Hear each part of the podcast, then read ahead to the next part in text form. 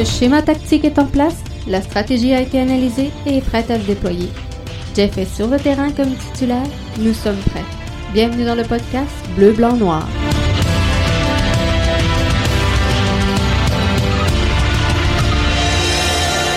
Bonsoir tout le monde et bienvenue au podcast Bleu, Blanc, Noir, podcast BBN édition du 18 octobre 2020. Jeff qui est là avec vous ce soir et euh, qui revient donc après euh, une absence. Hein. J'ai eu une grippe d'homme, c'est vraiment pas facile, mais on reprend le dessus là. Donc on, est là. Belle victoire euh, hier de l'Impact de Montréal, une victoire qu'on n'attendait plus. Hein. Je pense que sans dire qu'on avait baissé les bras, on avait très bien compris qu'avec Olivier Renard, et la conférence de presse qu'il a tenue un peu plus tôt cette semaine, on a clairement compris que euh, l'impact est en reconstruction, que ça allait être difficile euh, pour la fin de la présente saison, qu'il fallait vivre avec les effectifs qu'on avait sous la main et euh, qu'on se dirigeait donc, l'énergie était canalisée vers l'atteinte des objectifs pour 2021 et poursuivre donc cette reconstruction qui est en cours de l'impact de Montréal. Contre toute attente, l'Impact a sorti un gros match hier face à l'Inter de Miami, la troupe de David Beckham. Et euh, l'Impact, donc, s'en sort avec trois points. On a vu des belles choses dans euh, cette rencontre-là, entre autres la tenue de Boyan, encore une fois fantastique, la tenue euh, de Wanyama, encore une fois fantastique. Waterman, qui fait très bien par les temps qui courent, euh, a eu quelques percées, quelques chances, mais là, en l'absence de euh, Bings en charnière centrale, directement dans l'axe, on a vu des belles choses de euh, Waterman. Et cette défensive-là à 4, moi, personnellement, je pense qu'elle est beaucoup plus stable que à trois axes.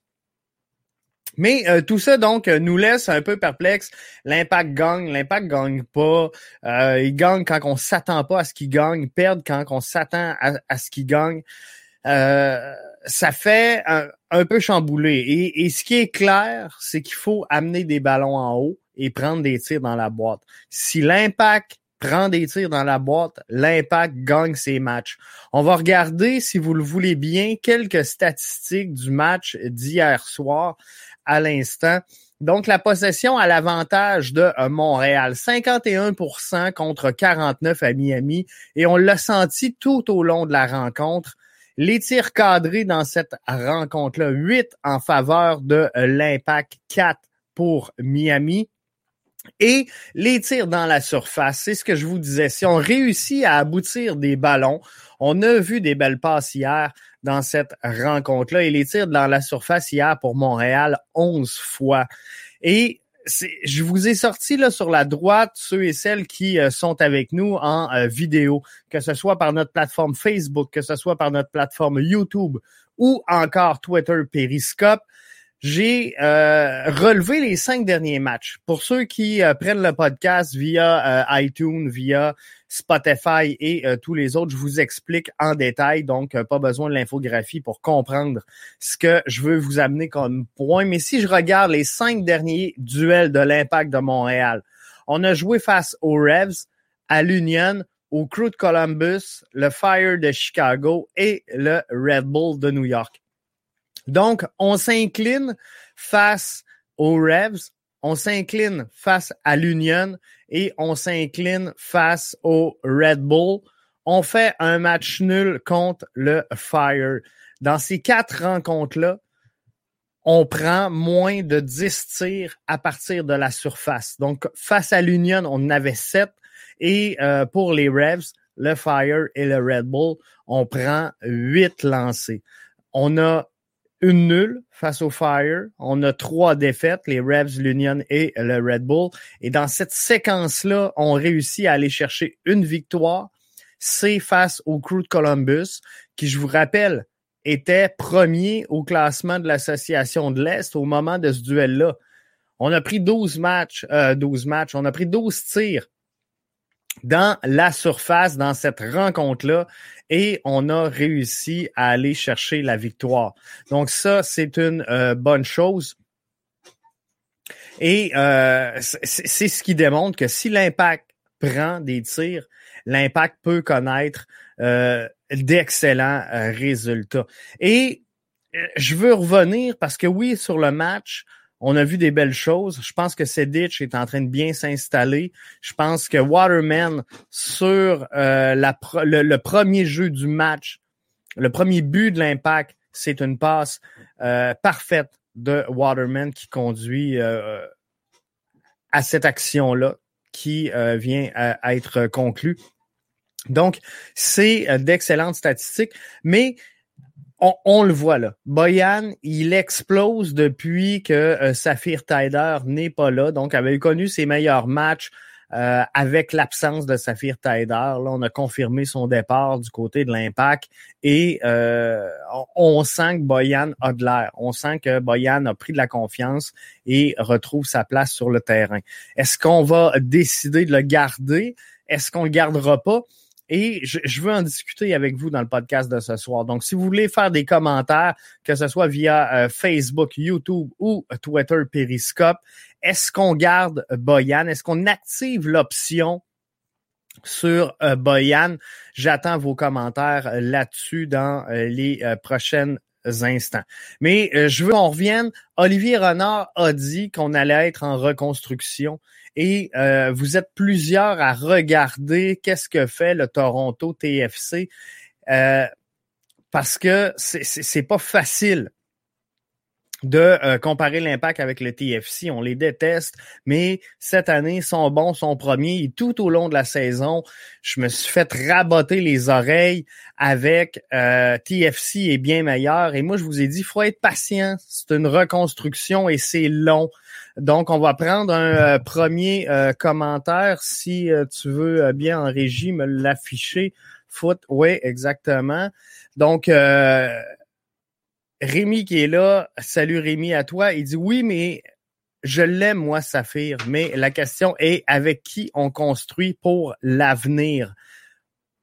On continue sur un autre commentaire. Euh, encore Rémi qui nous dit les transferts seront complexes avec la COVID, je crois. Euh, ça va être très compliqué les transferts et on va retourner si euh, tu veux aller donc sur Toronto. On va regarder qu'est-ce qui s'est passé avec Toronto dans le passé et on va mieux comprendre ce que je vous dis quand il faut être patient avec l'impact de Montréal. Donc en 2007, le TFC se classe 13e sur 13. En 2008, son 12e sur 14. En 2009, son 12e sur 15. En 2010, son 11 sur 16. 2011, il y a encore une expansion 16 sur 18. 2012, une expansion, son 19 sur 19. 2013 termine au 17e rang sur 19. Et là, on rentre Osorio dans l'effectif de Toronto FC. En 2014, on arrive avec euh, Vané qui euh, est à la tête de, euh, de depuis ce temps-là de Toronto FC et on, on amène Bradley, on amène Delgado. En 2015, euh, tranquillement pas vite, la, Toronto FC se construit.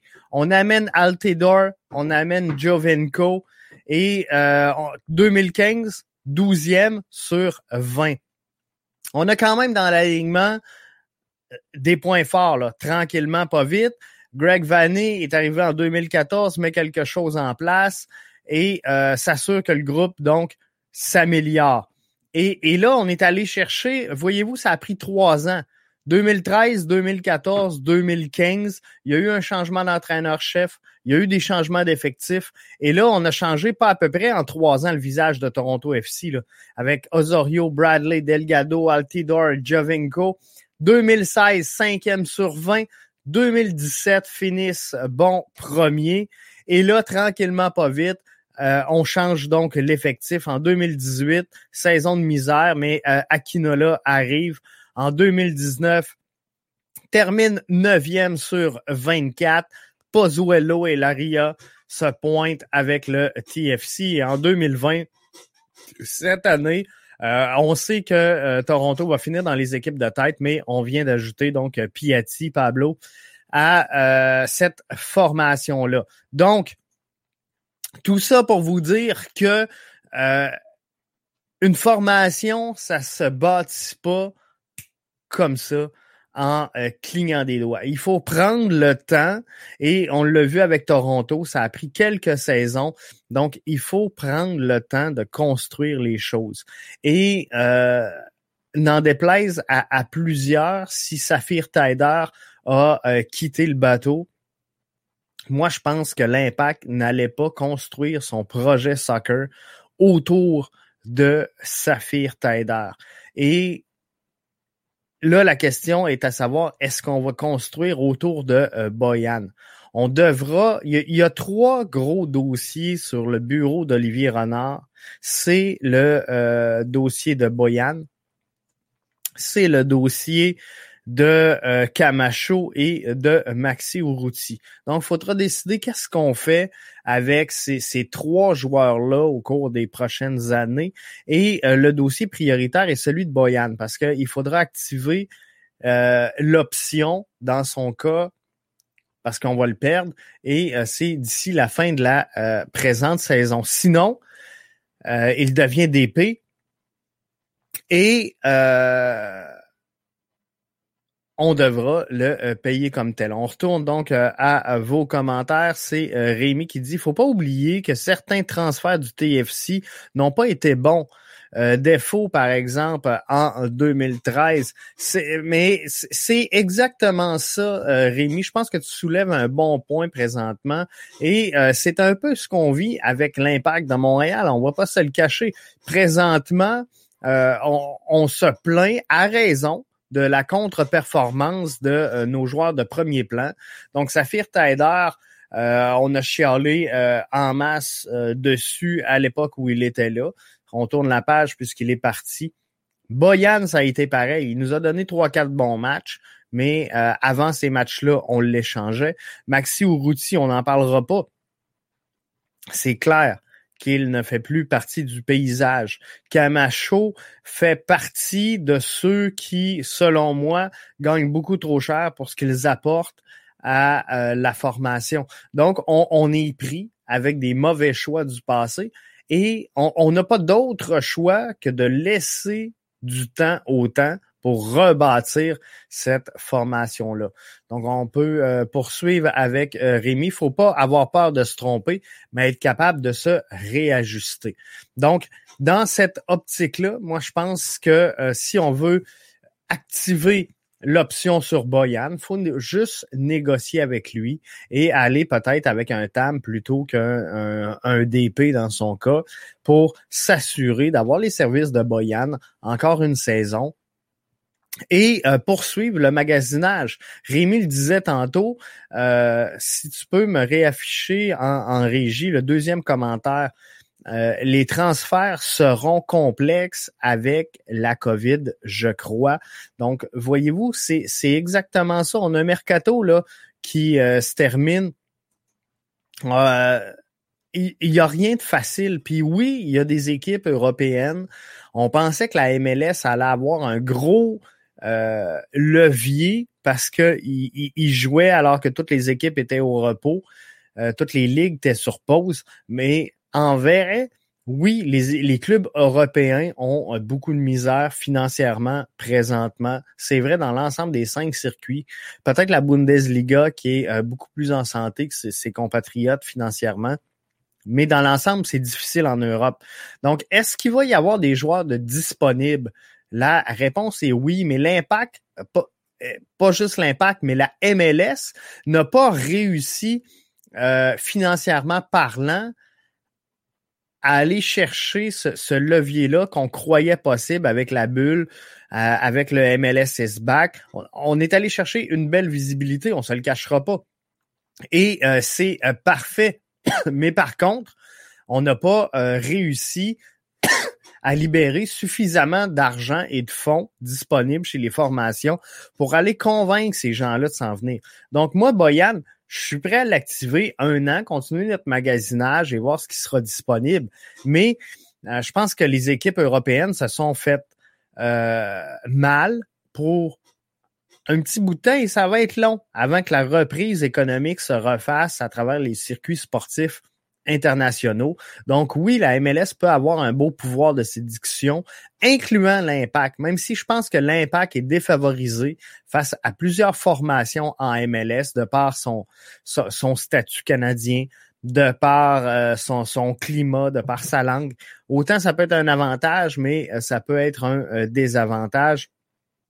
Mais euh, Rémi nous dit, mais la MLS, avec toute l'incertitude politique et sanitaire, peut peut-être décourager des joueurs.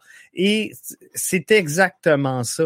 Parce que euh, je, je, regardais des shows en France euh, cette semaine où euh, on parlait de la chaîne de, de Radio Québec qui avait été Alexis Cossette, puis je j'entre pas sur le débat de la COVID, là, mais qui avait été censuré au Québec, puis qu'on brisait les libertés d'expression. C'est ce genre de move-là qui fait que euh, à l'international, des fois, l'écho est pas nécessairement bonne.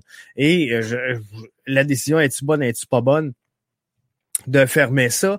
Euh, je, je veux même pas en, discuter parce que ça n'a rien à voir avec le sujet de l'émission, mais euh, sais, ça, ça nous donne mauvaise presse. Le climat politique euh, également de cette fameuse, tu sais, on, Québec, va-tu être indépendant? Va-tu pas l'être?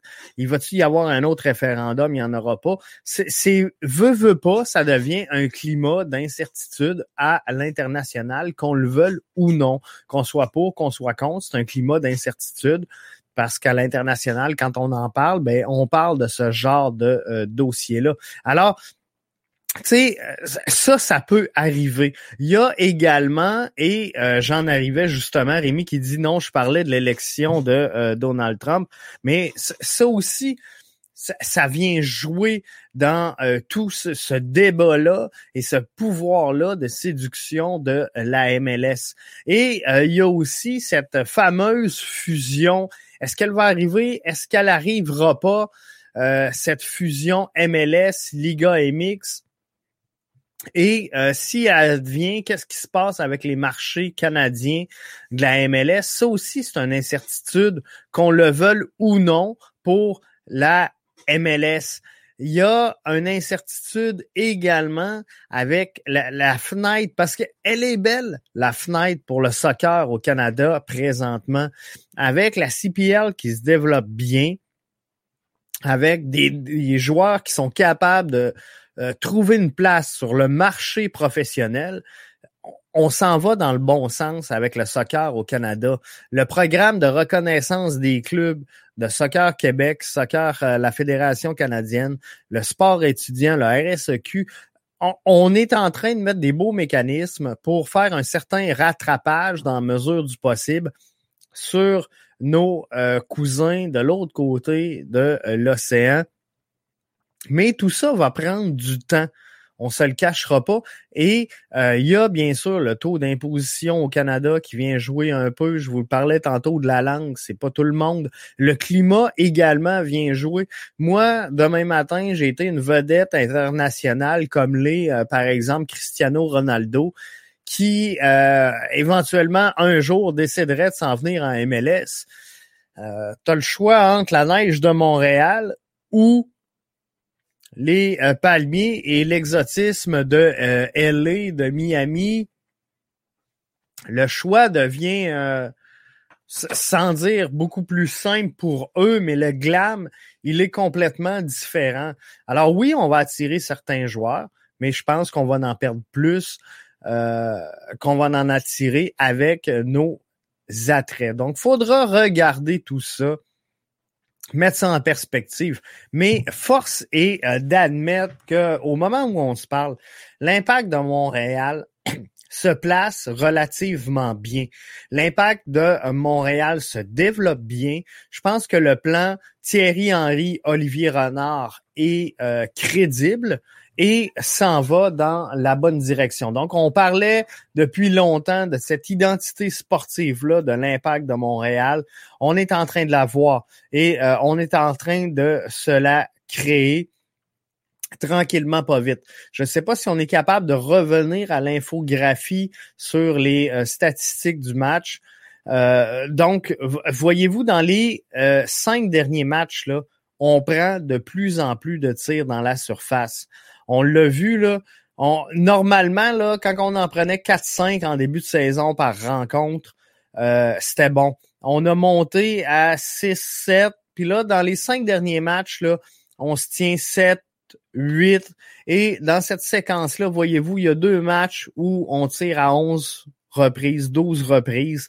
Et euh, ça, ben, euh, ça fait en sorte que le, plan, ça nous démontre que le plan s'en va dans le bon sens, que cette identité-là de bloquer haut, de d'attaquer et de défendre vers l'avant, ben, il, il fonctionne pour l'impact de Montréal. Donc, faut mettre des euh, ballons à l'avant-plan et utiliser au maximum cette capacité-là qu'on peut avoir d'aller jouer vers l'avant et de prendre des tirs de euh, la boîte et de l'extérieur de la boîte également. J'ai pas relevé les statistiques des euh, tirs en dehors de la boîte, mais on s'améliore énormément sur ce, ce niveau-là. Je veux qu'on revienne également aux statistiques de Toronto, pas aux statistiques, mais à, à la l'évolution de cette formation-là. Euh, voyez-vous, 2016-2017, c'est là que euh, Toronto a vraiment été chercher sa euh, grande puissance. C'est là qu'ils ont à remonter en 2016, cinquième place. 2017, ils terminent bon premier, mais ça a toujours pris quand même quelques saisons avant qu'on réussisse à construire de quoi de bien. Avec l'arrivée d'Osorio en 2013, avec Greg Vanny qui est arrivé en 2014, Bradley, euh, Delgado, Altidor, Jovinko. Mais, mais à partir de ce moment-là, c'est bon.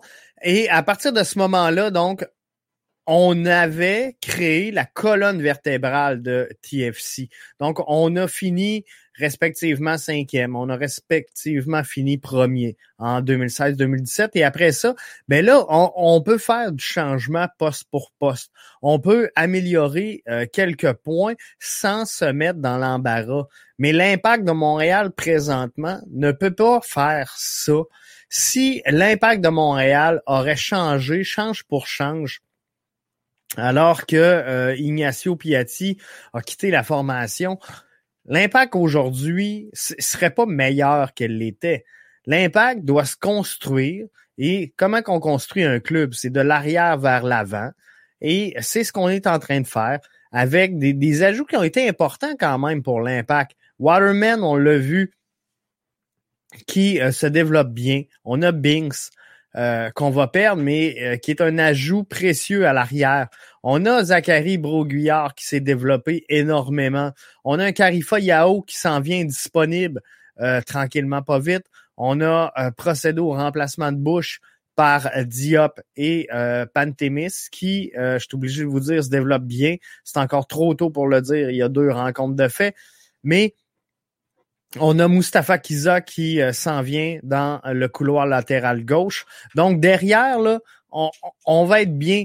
Euh, Wanyama et euh, Samuel Piet, on va être bien en, milieu défensif. Et euh, là, là, on, arrive là, On arrive en haut où va trouver, va falloir trouver ce, ce fameux créateur de jeu, ce chef d'orchestre-là, qui va faire le lien entre ce qui se passe en bas et ce qui se passe en haut du terrain, qui va trouver un moyen de euh, faire circuler ce ballon-là. Et en haut, on est pas mal pris. Là. Mason je pense qu'il faut pas abandonner dans son cas. On va lui donner du temps. A vu très peu de jeux pour l'instant. Mais on a Balou. Euh, vous avez compris, vous autres aussi, au dernier match, que Thierry Henry n'était pas content de son entrée. Euh, mais donc, on a Balou, on a Kyoto, on a Orgy.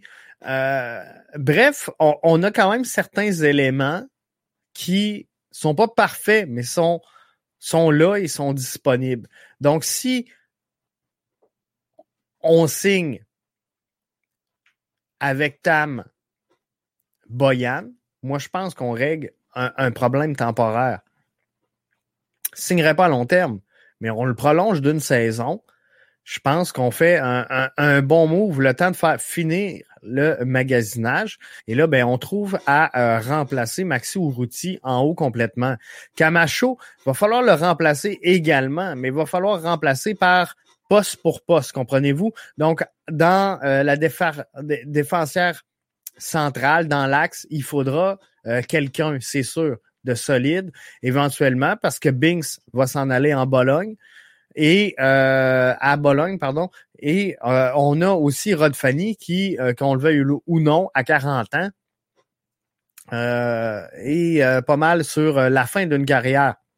Surtout avec la blessure qu'il a connue. Faudra voir là, comment ça va guérir et comment il va revenir de tout ça. Mais il n'y a rien de fait là encore pour euh, Rod Fanny. Et faudra donc avoir une défense centrale qui est solide. Donc, faudra peut-être faire des euh, aménagements en charnière centrale pour le contrat de Camacho qui tire à sa fin. Et là, avec un Waterman, avec un Carifa Yao, peut-être en super sub, ben, on, va avoir quand même quelque chose de bien si on réussit poste pour poste à euh, remplacer Camacho. Je mettrais pas de DP, j'investirais pas une fortune. Et euh, j'avais une discussion cette semaine sur les réseaux sociaux avec Adi Raphaël qui euh, me disait, Jeff, il y a des bons défenseurs centraux qu'on peut obtenir quand même relativement à bon prix à travers la MLS. Donc, on va regarder si euh, ce qui est disponible. Je pense qu'on peut faire un move logique et intéressant à cette position-là sans engendrer nécessairement des dépenses folles, mais ça nous laisse donc une belle latitude du côté d'Olivier Renard et de la direction de l'impact de Montréal pour aller chercher en haut du terrain quelque chose qui va amener une belle percussion, un beau lien et surtout, surtout, un finish. C'est ce qui est important pour l'impact de Montréal, c'est d'aller chercher en haut euh, le finisseur qui va la mettre dedans. Mais encore faut-il que le ballon se rende à ce, finisseur-là. Alors, c'est pour ça que c'est important quand même de bâtir le club de l'arrière vers l'avant. Parce que même si tu mets le meilleur marqueur de la ligue en haut, si le ballon se rend pas à lui, on n'est pas plus avantagé. Donc, il faut qu'il y ait une colonne vertébrale solide. Faut qu'on ait des, pièces maîtresses à chacune des positions, donc en défensive, en euh, milieu de terrain, avant d'aller euh, construire l'attaque. Parce que même si euh, on, va chercher un striker, même si on va chercher quelqu'un qui va la mettre dedans, ben si Corrales perd son temps, jamais à bonne position le long du couloir extérieur, puis il n'est pas capable de centrer ce ballon-là, ça sert à rien. T'auras beau mettre le meilleur joueur au monde, si le ballon se rend pas dans ses pieds, il fera absolument rien. Donc, il y a du travail à faire pour Olivier Renard et euh, aux fans de l'Impact de Montréal, ben faudra être patient, faudra se tourner vers la saison prochaine et euh, cette année pour terminer ça, je pense que si on continue dans une formule à 4-3-3 comme on a vu lors de la euh, dernière rencontre, ben l'Impact peut surprendre encore quelques bonnes formations et pourrait possiblement nous amener en série d'après-saison. Donc un peu de fièvre euh, des euh, séries éliminatoires pour l'impact de Montréal. Ça ferait du bien aux partisans qui le méritent. Après une saison pas facile, après une saison où on s'est ennuyé de notre formation, qui joue euh, à l'étranger, mais à la maison. Bref, ça nous ferait du bien de voir cet impact-là réussir après trois ans d'impasse, alors qu'il ne se présente pas dans les séries d'après-saison. Des voir là ça serait bien. Quoi qu'il en soit, cette semaine, c'est une semaine de repos pour l'Impact de Montréal qui reprend le service samedi prochain. Donc, euh, suivez-nous sur bbnmedia.com pour avoir les nouvelles, les détails de euh, tout ce qui va se passer euh, cette semaine, la sortie des podcasts et on va suivre ça avec vous. On va analyser les choses encore une fois cette semaine et on va être là pour euh, le match de samedi prochain. Là-dessus, je vous remercie d'avoir euh, été euh, des nôtres pour ce podcast BBN en direct sur Facebook, sur YouTube et sur Twitter. Et on vous rend ça disponible dans quelques instants en formule audio. Merci d'avoir été là. À la prochaine.